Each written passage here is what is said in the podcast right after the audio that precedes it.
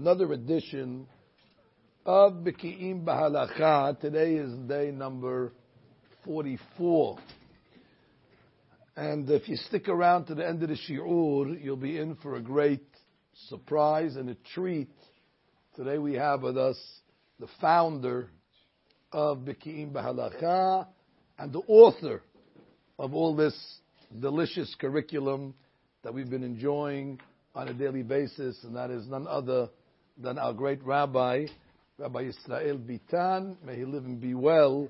God give him long life and strength and health and good eyesight and good hands and good brain in order to continue to produce this most beautiful uh, way of halakha where it's clear, it's concise, we understand the reasons behind it.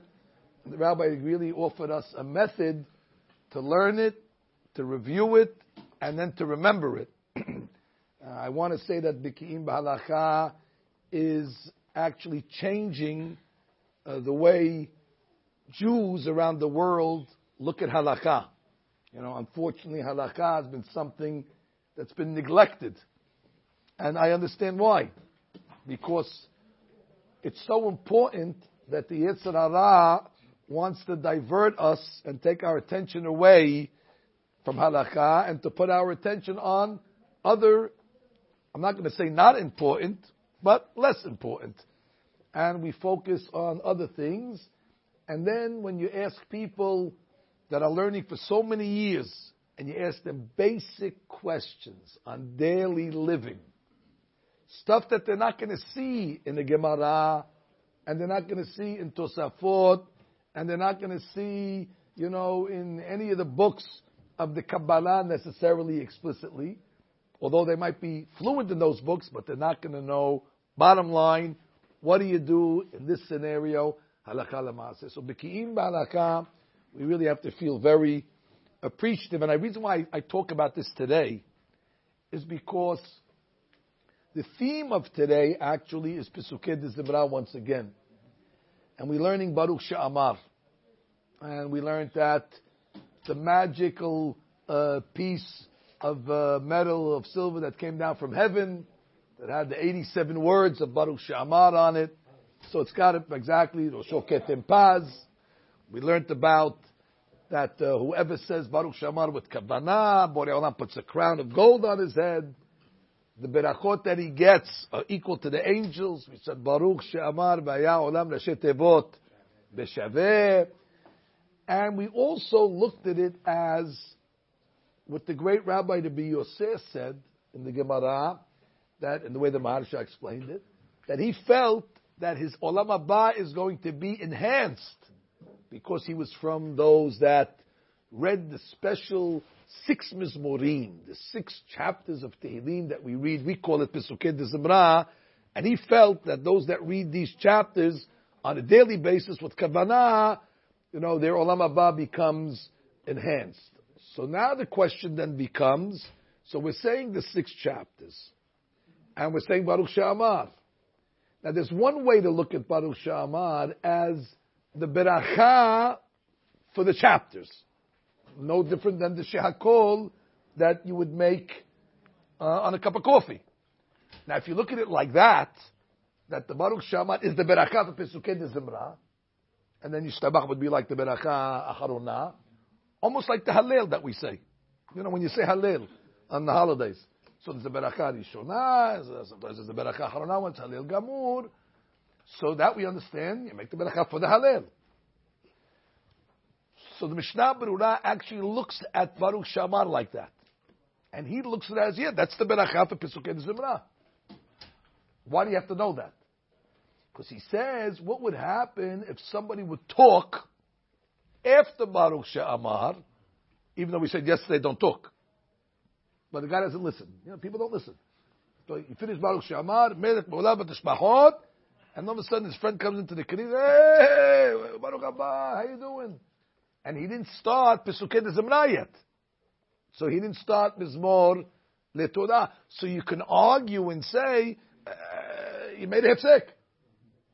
And the logic, if you follow that school, will say, hey, you gotta say Baruch She'amar again.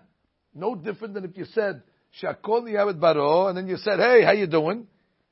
Clearly that's a fatal hifzik, interruption, and you'd have to make a Shakol again. Not everybody agrees with the way the Mishnah Berurah looks at Baruch She'amar. A great rabbi called the uh, the Kaf HaChaim, Kaf HaChaim Sofer, he comes along and he says, it's not the same. We don't look at Baruch She'amar as the beracha for the Pesukei de Zimra. Uh, as a matter of fact, it's, a, it's an item that fell from heaven. It might be part of, not Pesukei de but it's part of the praise. You're, praising Hashem. It's, it's a Sheba. It's not a, you know, Hashem Kiddushanim Sivanu or Birkat Nehenin, things like that. It's a praise. And therefore, he wants to say that necessarily you shouldn't talk. Of course, you shouldn't talk. We know that. But if you did talk before Mizmor Torah, you could continue. Hakam clearly agrees with this opinion. He actually found one of the early rabbis called the Rishonim, the Rashba. And the Rashba wants to say that there's no difference. For example, let's say you spoke in between uh, the chapters of, uh, let's say, Mizmor Todah Yichebod, Yichebod and Ashrem. So he wants to come along and say that that would not be considered an interruption. And therefore, also in between Baruch She'amar and Mizmor Todah would not be considered an interruption as well. And that's the halacha l'maaseh. So, again, we're not recommending people to make mistakes and therefore have to rely on, you know, these opinions. These are cases of what if. What if? A guy calls you up. We don't suspect that any of our members over here talk from Baruch Shema to the end of Vidui, like we learned yesterday.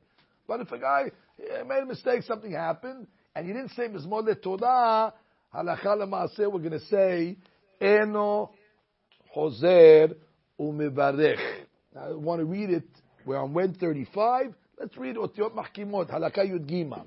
הפפיש שאסור להפסיק בשיחה בתחילת ברוך שאמר עד סוף תפילת שמונה עשרה, you shouldn't talk from beginning to the end, מכל מקום, מי שעבר והפסיק בשיחה, if a guy did speak, between ברוך שאמר ופסוקי דזמרה, אין להצליחו לעזור ולברך ברוך שאמר. I'm not going to make it again. it's not similar to a case where a guy spoke in between the beracha and the mitzvah, or the beracha and eating. Now, let's just talk about pace and speed. It's a shame that Pesukei de Zimra are part of Shaharit and not part of, well, Minha either wouldn't help us. And to be honest, in our lifetime, Arbit not either. Listen, we pray, but we pray fast. Because in Shaharit we got to get to work. Minha, we're in work. And Arbit, uh, that's it. You want to go to sleep. You, know, you, want, you want to have dessert. So basically, uh, we pray fast, and that's not so good when it comes to Pesukei de Zimra. For the simple reason, what is Pesukei Zimra? You're praising Hashem. P- part of the praise is pronouncing the words correctly. So if a guy comes along to a king and he starts mumbling in front of him, it can be the most beautiful things he's trying to communicate to the guy, and the king's sitting there, and what is he talking about? Now, Hashem knows what we're talking about. That's the advantage, but still, Derech Eretz. You know, you shouldn't make God worse than a governor. If you're going in front of the governor, you would prepare, you would speak the words correctly, you would pronounce pronunciate, you'd even ask somebody, this word, how do you say it? English word, how do you say it? I don't want to, you know, say it wrong. I don't want to make myself a fool. So the, the way you pronounce the words of Pesukei de Zimra are also going to be very, very, very critical. Take a simple example. Um, the bird that's mentioned in Pesukei Zimra. Right. The Bnei Orev. So some people hear them say the Bnei Orev. There's no such word as Orev. So we know what you mean. You mean the bird, the raven. But you have to follow the Ma'amid, Orev, as opposed to Orev, and, and so on and so forth. Or you get to the most important Mizmor that we said, 148. So you hear people, Hallelujah, and they swallow the who. It's Hallelujah. Hallelujah. Allah Hashem Charlie Shaibar, when he used to be in the Bet Knesset with us, so anytime somebody would get that mizmor, he would be in the background heckling, who, who, because the guy would, uh, you know, he swallowed with hallelujah, hallelujah, hallelujah. It's a mistake. So you're cutting off the end of each one of those words. So the poskim say, you should try to say the um, de Zimra, Benachat, slowly, not to skip a word. Uh, by the way, you got to look at it. Somebody says to me once, "You think Hakadosh Baruch Hu really cares if you skip a word or you skip a letter?" I mean, don't be so you know technical. So I told him it's a very good question. I said uh, I'm going to give you the answer, but uh, I need your email so I can email you the answer. So, very good. So he gives me, uh, you know, uh, Jack at uh, you know com. Beautiful. So he sees me the next week. He said, "You never emailed me." I said, "Of course I emailed you. I gave you a whole t- three-page response." He said, "To which you email?" I said, "To the email that you gave me." What did you send? I said, "Jack at com." He said, "You missed the dot." I said, "Do me a favor. You're such a technical guy for a dot. You make it such a over there." He said, "No, but you missed the dot. That's the wrong address." I said, "You're worried about a dot, and it doesn't deliver." So imagine skipping a word or skipping otiyot. That was the answer to the question. If you relate it to a to an address, everybody realizes oh, you, you skip a dot, it's not going to work. So similarly, we don't know which is the word that is the critical word. So therefore, a person really should pray. Cham Baruch to always teach us otiyot mahkimot. Pray from the sidur. Don't pray even though everybody knows these pesukim baal peh. When you pray from the sidur, automatically it gives you a greater kavanah. If you do these correctly, it should bring you to fear of God, love of God, subjugation of God. You're supposed to say it bisimha. Supposed to say it happily. One of the reasons why we start Mizmor LeTodah. Why is that the first uh, item right after Baruch She'amar? Some say because of the pasuk, if do it Hashem, bisimha, to put you in the right frame of mind to get you through the six Mizmorim it's almost if it's reminding you, Rabotai, you're doing a big service over here. You're praising Hashem. Imagine you stand in front of the king and you're praising him and you have a Ch'abe'av face on. So the king understands that really it bothers you to praise him. And you're not happy about it and it's like paying a tax. So part of the praise, I believe, is not only what you're saying, but how you're saying it. And that's a key item. And therefore, you have to caress each word. There was a great rabbi called Baal Shem Tov. Baal Shem Tov once said on the pasuk in Parashat Noah, it says Tzohar Ta'aseh Lateva, which simply means on the Teva, on the ark, make either a window or a shiny stone. Tzohar means light, and Teva can mean what? The word. So he says, Sohar ta'aseh teva. Each word you have to enlighten. Each word you have to illuminate. Sohar ta'aseh teva. And if you'd only know the depth between each word, you know, if the Arizal was he'd tell you this word has a gematria, and a shetevot, and a sofetevot, and a milui, and an atbaj, eh? and all of a sudden each word is laden with all these kavanot. Especially, as we learned in the previous shiur, that Pesukei de Zimra mind sweeps the road. It takes away all the kilipot in order that the tefillah is able to go to its uh, to place. So, listen. Also, I recommend learn what you're saying.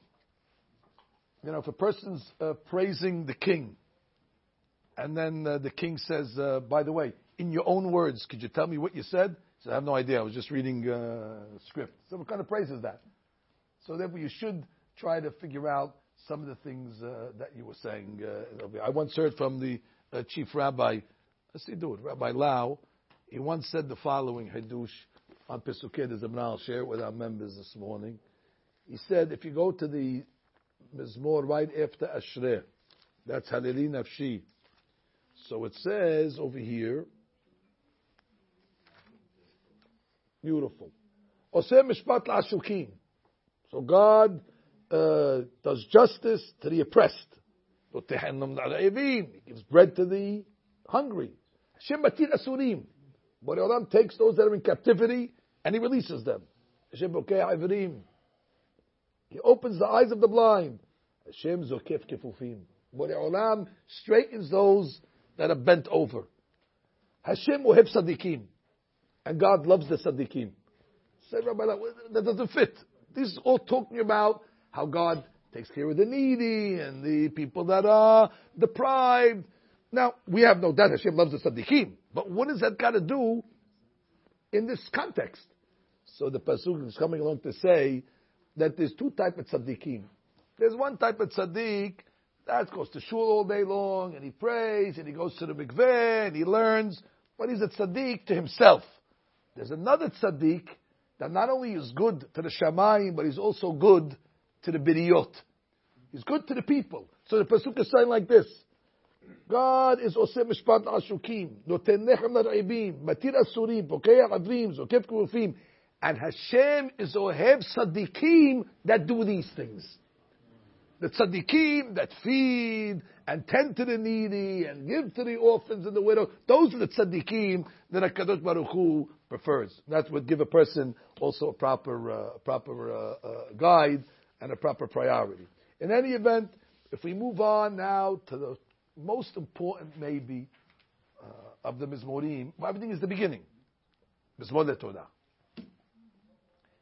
Mizmor LeTodah. That's the Mizmor of Thanksgiving. Now, let's talk about why they established this Mizmor. Chapter 100 in the, uh, in the Tehillim. Mizmor LeTodah. Thanksgiving. So there's a rabbi called Rabbi Abu Darham, and he wants to say that actually was established to thank HaKadosh Baruch Hu for the creation of light. Yehi Or. I mean, just imagine. You can't go two steps without the Or, so that, and that's what created the first day, Yehi Or. So we start the prayers by showing our gratitude to that. But when you hear Thanksgiving, what do you hear of? What do you think of? Korban Todah. The Korban Todah, there was a special Korban that was brought in the olden days, and if a person experienced one of four situations, he would bring a Korban Todah. He'd have to go to Yerushalayim and bring the Korban and deal with the, the Kohanim. What were the four situations? If a person was let out of jail, if a person traveled the high seas, if a person was traveling in the desert and you know was in a place where it could be dangerous, or if a person, God forbid, was sick and he was healed, these are the four people that have to make Korban Todah. Today, I'm sorry to tell you, we don't have a Bet HaMikdash. But we experience these things. Baruch Hashem, we have businessmen over there. They're on planes, they travel, they go. And uh, we know what the Hakamim say, Kol derechim be'askat sakana. Today, all the roads are be'askat sakana. And there's probably a lot of reason for us to bring Korban Todah but we don't have Korban Todah. So the rabbis tell us, read Mizmor LeTodah, and we know you say Gomer, put Gomer on the side. This is the Korban Todah now. By saying Mizmor LeTodah, it's as if you're bringing a Korban Todah. And if you count how many times Hashem's name is written in this, Yud Kevat, I counted before I came, that's why I was a few minutes late. There's four times it says Hashem's name. Why four? for the four people that need to say the Korban Todah, to bring the Korban Todah. So that would be a very important comment. Some even want to say, some of the Kabbalists, that when you say Mizmor the Todah, you should stand. Wow. Why? It's Korban Todah. You bring the Korban Todah. So therefore, if you bring Korban Todah, how do you bring Korban Todah? You sit? Of course not. Now we don't hold like that. Sha'ar HaKavanot, Rabbeinu, Harhu, Ari believed that it's really not a korban todah at the end of the day. It's a, you know, it's a mock korban todah. So he allowed us to sit. Now, how do we know it's really not a korban todah? I, mean, I don't want people to come along and say, "Oh, uh, it's a todah." It's like I brought a korban todah. No, it, it's connected, but it's really not because there's certain days of the year you can't bring a korban todah. For example, Erev Pesach. The korban todah has chametz in it. How are you going to bring a korban? Imagine you come into your house in a with a bagel. Your wife will throw you out. So now you're going to come into the Beit HaMikdash with halot and all this stuff. Impossible. You can't eat it. But guess what? If you come Erev Pesach to the synagogue, we say Mizmor Todah. So if it was a Korban Todah, we wouldn't be able to say it. Or we say it on the holidays, on Pesach we say it. And we don't bring Korban Todah on the holidays. So therefore, it's not actually a Korban, but it's definitely a, you know, a remez to this uh, concept. There was a, uh, a great rabbi called Kav HaYashar. We actually learned that book. And he said that one of the reasons why we say Mizmor Todah is you have to thank Hashem not only for the wonders that you know about, but the wonders that you don't know about. You know, Hakadosh Baruch Hu does miracles for us every day. Now, some of them you know, but some of them you don't know. Now imagine, imagine a, a, a guy's walking down the street and somebody just sneezed. He didn't cover his mouth like uh, the minhag, and he lets out all germs into the air. And you're walking exactly down, and you're about to breathe. And if you would have breathed, you would have breathed in that air and gotten sick, God forbid. All of a sudden, for some reason, you heard a noise, you turned around. So instead, you breathed the air behind you. Now, you don't think of anything. You don't know why that happened. Turns out, HaKadosh Baruch Hu just saved you from getting the flu. And you'll never know it. Now that I told you, now you know it. But you wouldn't have known it before I mentioned this to you so therefore, when you say Mizmor the Todah Yashar says, your kavanah is for not only what you know, but for what you don't. And there's a lot of stuff that you don't know as well. Uh, that would be why we start off with the Mizmor Todah. Now, interesting halakha that's brought down in Shulchan Aruch. You're supposed to sing it. You're supposed to sing it. Yeah. No, well, here also. You're supposed to sing it. Now, uh, listen, we sing everything, but really they want you to do a melodious tune to the Mizmor LeTodah. That's, uh, you know, we don't have really tunes for the Mizmor LeTodah. We have tunes for Nakdishach, we have tunes for Hallelujah Bekocho. Uh, once I taught this halakha, is Akel Latov Norman Jamal, Nassim Jamal from Deal. When I taught him this halakha, he's the Hazan for us in Lawrence Avenue in the Vatikin Minyan. And he says the Mizmor Todah with a beautiful tune, like the Teidim, but he reads it slowly and nicely. Anybody wants to have one of the delights of life, go hear how he says the Mizmor Todah. He gets the uh, the credit for bringing this custom custom back. Hakamim say that all the korbanot in the future are going to be nullified. Meaning there's not going to be any more sins. Nobody's doing any more sins when Mashiach comes, so there's not going to be any more korban hatat anymore. But one korban is still going to be uh, around, and that is a korban todah. Therefore, you see the Mizmor Todah is an eternal, uh, eternal item. So it's something uh, that one should not, uh, uh, one should not, shalom, you know, be uh, minimized. Exactly. Now, finally, you don't have to stand for it, like we said. According to that Arizal, you can sit. Now the question is, just for FYI, why don't we sing it? Why isn't there an official tune? I mean, Baruch She'amar, we get the, somehow that Tikva found itself in the Baruch She'amar. How come we don't sing, uh, maybe we'll sing the Star Spangled Banner from Mizmor Todah. I mean, we'll do, uh, you know, both, uh, both, like, like a baseball game. You do the Hatikva and then you do the Star Spangled Banner. Why, did, why didn't it catch the song? So they actually asked the Gedolim on this. Gedolim was surveyed on this. Uh, they asked Rabbi Yashiv, and he said, uh, yeah, it's, an anomaly. You know, we don't know why they're not doing it. It's a problem. They asked Rav Chaim Kanievsky, Shalom, and he, he once said, it just means you shouldn't say it fast. It didn't mean you have to sing it. Uh, but it doesn't sound like that. It sounds like you're supposed to sing it. And then he said, you just have to say it in like a, in, in, in, a, in, a, in, a, in a song way, but not, they have to, he was trying to answer it, but it doesn't sound like that's a sufficient answer. Uh, some uh, come along and say, read it slowly, read it joyfully. Chesed Alafim, he wanted to come along and said that uh, we don't know the right song, we don't know the tune. Can there was a tune. And he comes along and says that uh, one day, when they give us the tune, maybe we'll be able to say it. it basically, it means people are simply unaware of this halakha. Some people don't even know that they have to sing it. Some don't know the traditional melody. It's something that we're going to have to actually wait for. But that doesn't mean you shouldn't do it. Everybody in their own. Uh, I was praying next to the rabbi this morning. I heard the rabbi has his own uh, melody uh, from his mother Todah. It's actually beautiful, and therefore we shouldn't minimize the Mizmor Todah. There's two chapters in Tehillim. Mizmor Todah is chapter uh, 100, and then you have chapter 20, which is Ya'ancha Hashem Beyom Sarah. So these two chapters are very significant. Remember when Sarah Imenu Alav Shalom, she was 127 years old. And the Gemara says, uh, Bat Kof ke Bat Kaf. That when she was 100, she was like 20. And uh, Rashi says, Kulam Shavim Letovah. That all her years were were good. Now we know that all her years were not good. She had some rough years. I mean, she was she was barren for 90 years. She didn't have a child.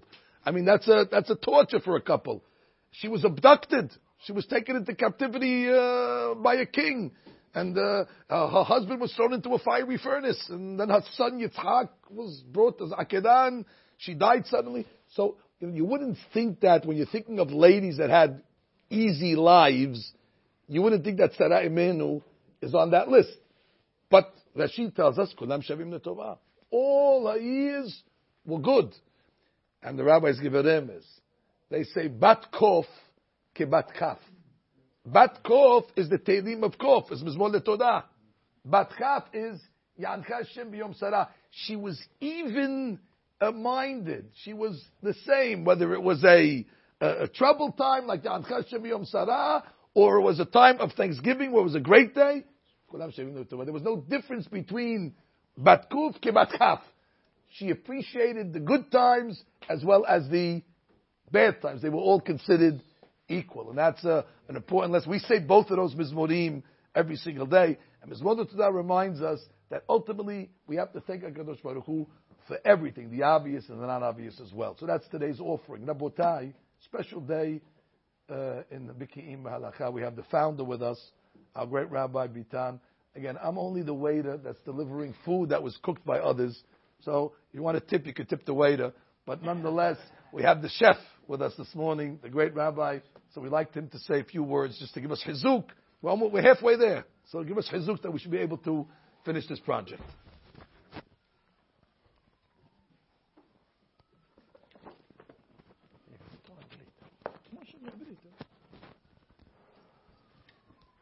I will try to do it half in English and half in Hebrew, Bezrat Hashem. With the permission of the Mara D'Atra, רבה דעמה ומדברנה דאומתה. השם עליו יחיה לאורך ימים V'Shanim. With all his anava and humble that he has, it's, it's amazing that thousands of people all over the world joined to this program in the zechut of the Rabbi, Rabbi Rabbi Eliyahu, our Yedid Nafshenu. And it, it's amazing work that he is doing. And the Divrei Torah, Pe mefik margaliot. There is a pasuk in Ishaya, אלוקים נתן לי לשון לימודים, לדעת לעוט את יעף. לעוט מלשון עת in order to speak to people in each his level for Baale Batim and Daf Yomi and all the kinds of learning that is teaching to all the community all over the world. השם ייתן לו אורך ימים ושנות חיים, אמן. בעזרת השם, we hope to continue with the Beki'im too we can announce that Bezrat Hashem, we will start it, Bezrat Hashem, after Shavuot, Chag Matan Torah. And Bezrat Hashem, we can say that Beki'im 1, according to our, we calculate the hours of learning, it's 200,000 hours of learning halacha all over the world the response, the feedback that we got from all of kind of people, as the rabbi mentioned, people has to- told us, we never know that. We never know. I never say this beracha. I never. It, it's amazing. It's not only to learn halacha, it's to make a great zikui rabim. And absolutely, that when we go to Chodesh Elul, we will have a lot, a lot of zechuyot of bringing halacha to all the nation. הליכות עולם לא. אל תקרא הליכות אלא הלכות, הליכות עולם לא. It belongs to you.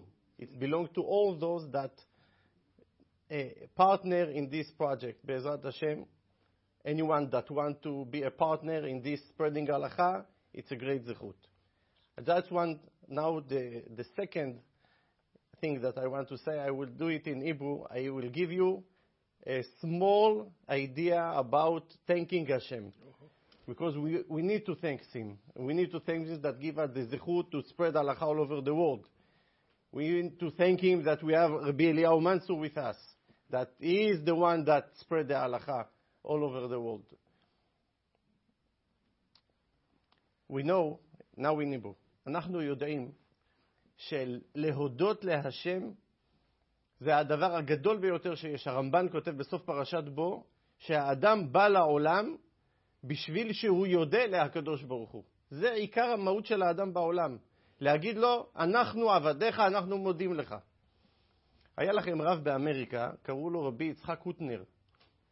היה גאון עולם, פלא פלאים. היה מעמיק המחשבה. אני חושב שהוא היה מהחטופים של אנטבה. לא, בירדן. בירדן, יוסף. ורבי יצחק קוטנר אמר רעיון מאוד גדול על להודות, להודות להשם. אנחנו יודעים שיש בלשון הקודש, כמו שהרב הזכיר כמה פעמים בשיעור, לשון הקודש זה לא כמו לשון אחרת שיש לנו, זה לשון מעוות. למשל, המילה חיים, רק בלשון הקודש זה בלשון רבים. תלכו לכל השפות בעולם, באנגלית זה life. כן?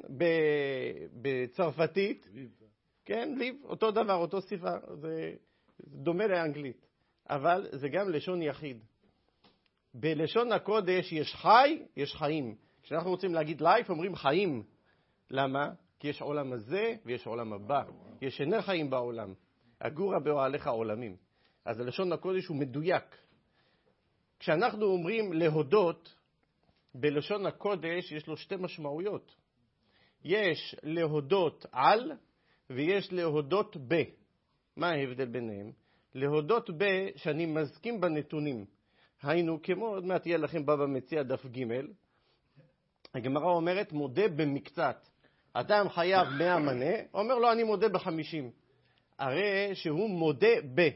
הולך לפני השופט, I admit, אני מודה, אני מסכים בדבר הזה. יש להודות על. להודות על זה משהו אחר לגמרי.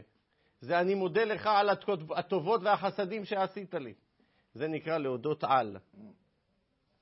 למה שניהם נמצאים באותו מילה? למה להודות על, זה כמו להודות באנגלית, זה שתי מילים נפרדות בכל השפות בעולם. למה רק בלשון הקודש להודות על ולהודות ב, שזה שני העניינים נפרדים, זה אותה מילה? הסיבה היא כי היסוד של להודות על נמצא בלהודות ב.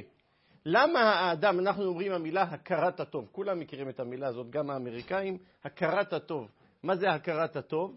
שאני מכיר שאני צריך טובה לשני, אני חייב לו טובה, אני אסיר תודה. אסיר זה כאילו אני תפוס איתו בתודה. זאת אומרת, אני צריך להודות בדבר עצמו. אתה אומר למישהו, אתה חייב לו טובה. אני חייב לו, הוא חייב לי יותר כפול שתיים, מה פתאום אני חייב לו? ולמה בן אדם לא אומר תודה לשני? כי הוא חושב שהוא לא חייב לו. הוא חושב שהוא לא צריך להגיד לו תודה. זאת אומרת שהאנשים לא מודים על, they don't thanks because they don't admit in the, in the thing. לכן היסוד של להודות על נמצא בלהודות ב. אם אנחנו, יהיה לנו הכרת הטוב, להבין שאנחנו חייבים להשם, אז ממילא אנחנו נבוא להודות על. עכשיו תראו כמה זה נפלא במודים. אנחנו אומרים מודים, יש לכם שלוש מודים בבית הכנסת, ספרתי. לא יודע, בקיר השני חסר אחד, אבל בעזרת השם. מודים אנחנו לך. מה אנחנו אומרים שם? שאתה השם אלוקינו. אנחנו לא אומרים על, אומרים ש. קודם כל, אנחנו מודים שאתה השם אלוקינו ואלוקי צורנו, צור חיינו, מגן אישנו, אתה הוא. קודם כל אנחנו מודים בעובדה, אנחנו מודה במקצת ומודה בהכל, שאתה הוא השם אלוקינו. מה החטא השני? לדור ודור נודה לך ונספר תהילתך על. אחרי שיש מודה ב, יש מודה על. לכן נפלא מאוד ברכת המזון. איך מתחיל ברכת המזון? מודים על? הגויים, יש להם גם לפעמים, אומרים מודים לפני האוכל, We thanks you השם, מדברים שטויות. אבל אנחנו מה? אנחנו ברוך אתה השם, אזן את העולם כולו, הוא נותן לחם חו בשר. אנחנו לא אומרים תודה, אנחנו קודם כל מכירים בעובדה שהשם מנהל את העולם. אחרי שיש מודה בעובדה, נודה לך השם אלוקינו ברכה שנייה. אי אפשר להתחיל להודות על לפני שיש להודות ב. לכן זה היסוד של ההבנה. לכן אדם שהוא לא מכיר בטובה, איך הוא נקרא בלשון הקודש? כפוי טובה. מה זה כפוי? כמו כפה עליו את הקערה, כופין. לכפות, הכוונה, הוא לא מכיר, הוא, לא, הוא סוגר את העיניים שלו בלהכיר בעובדות. זה היסוד של הכרת הטוב. זה היסוד שאנחנו צריכים תמיד להודות לקדוש ברוך הוא על כל החסדים שהוא עושה איתנו ועל כל מה שהוא נותן לנו. שנדע להודות ב, שנדע להודות על, ושהקדוש ברוך הוא תמיד ישפיע עלינו שפע, ברכה והצלחה. אם הרב רוצה להגיד להם את זה בשתי מילים באנגלית. So good, this is so good. But the rabbi said, he said, uh, from, uh, first he said a, lot of nice things about me, which, uh, which I didn't even know about myself. I didn't know these things existed. So it's a hadush to me too. But uh, put that aside. he said great things from Rabbi Hutna, the Pahad Yitzhak. So he's talking about the Hebrew language, how it's in such a sophisticated language. You know, the wordage is so so deep. So he's focusing on the word to give thanks. So in Hebrew we say uh, lehodot. Right, tov lehodot leHashem. We talk about lehodot. Todah is the same shortish. So what is this word lehodot? What's the what's the uh, you know the root of the word? Well, you see the root has two different connotations. If you're in a court, for example, and uh, you know somebody has a claim against you, and you come along and you admit. You say, "Listen, no, I don't know you 100, I owe you 50." So that, that's an admission. That's called the hoda'ah. It's an admission. And nobody would call that a thank you. You're not thanking anybody there. You're just making an admission. It's got nothing to do with thank you. It's a totally different usage of the word, but it's the same word, hoda'ah. And then you have somebody else that hoda'ah means to thank the person for what he's uh, you know, what he's giving you, what he's doing to you. So the Rabbi Hutner comes with, what's the connection? Why would the Hebrew language use uh, admission and gratitude the same word? Clearly they're not synonymous. So the rabbi comes along and says it's actually two sides of the same coin. Because you cannot come to gratitude unless you first come to admission. Admission is the prerequisite to gratitude. Mission of what? Well, let's say somebody did something for you.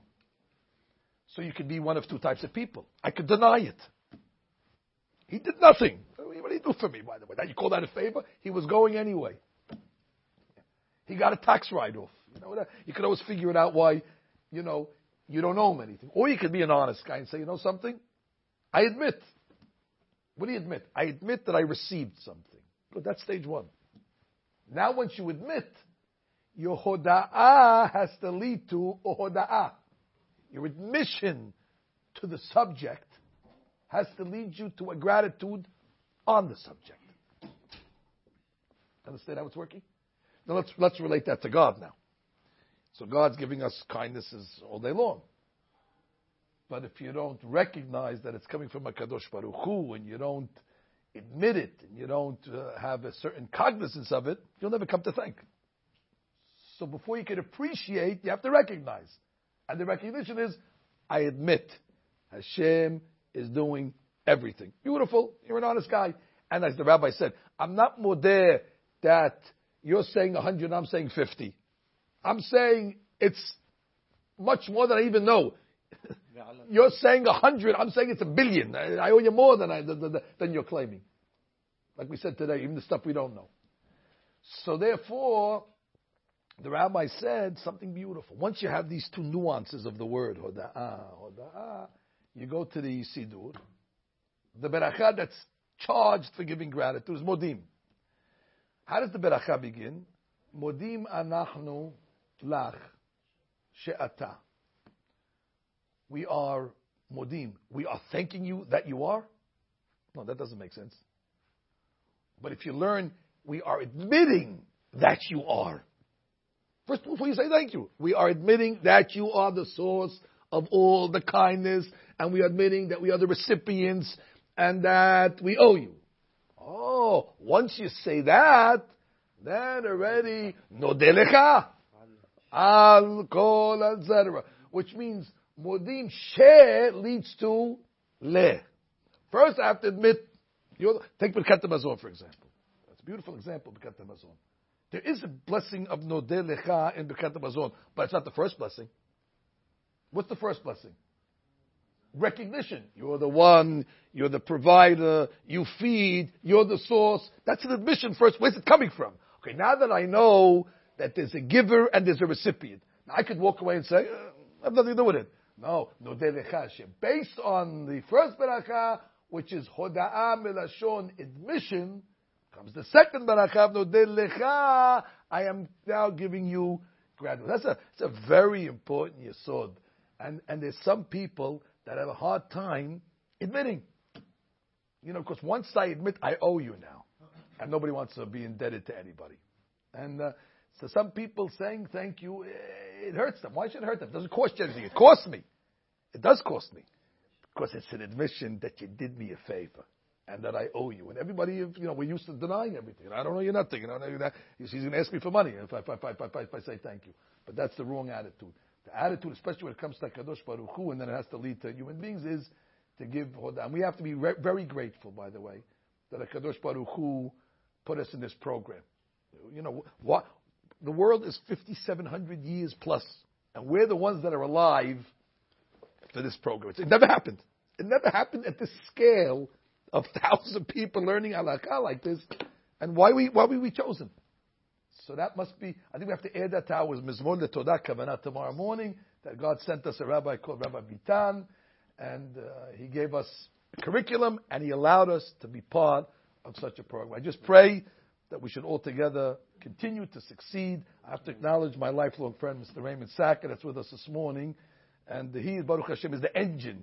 Any, anything good you see in the community, uh, Raymond Sacker is not too far behind it. Uh, he's a very humble guy, as I know, but uh, he's the engine. Him and his brothers, we remember his great father, Charlie Alav HaShalom, who really was the inspiration of that family. His brother, Brenda, may she live and be well. I'm sure she's very proud of all the good stuff that uh, the Sacker family is doing. And I love them all. Kulam Kedushim, Kulam Turim. I'm grateful for our friendship, and I'm grateful for the rabbi, and I'm grateful to the Talmidim. יגדיר תורה וידיר. רבי חנניה בן עקשיא אומר, נשא ברוך הוא של ישראל,